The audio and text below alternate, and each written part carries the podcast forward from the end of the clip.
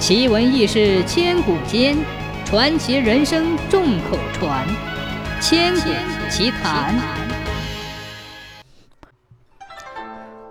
宋代大文学家苏东坡家住在汴京昌河门外白家巷中。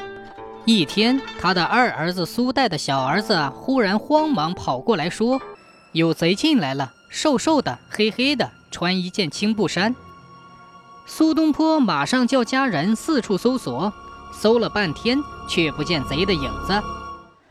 不久，他家奶妈发疯了，声色俱厉，跟衙门里的衙役一样粗暴。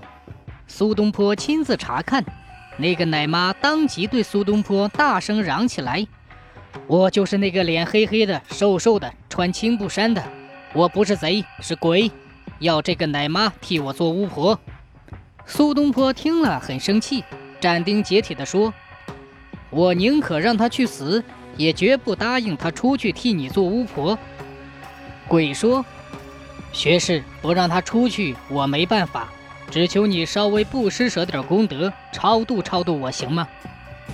苏东坡说：“不行。”鬼又说：“求你给我点酒食吧。”苏东坡又说：“不给。”鬼又说：“求你烧化一点纸钱给我吧。”苏东坡说：“不化。”鬼没有办法，只好求饶，哭丧着脸说：“那求你赐给我一杯水喝喝吧。”苏东坡想，鬼也没有什么了不起嘛，就给他杯水喝吧，看他还有什么花样。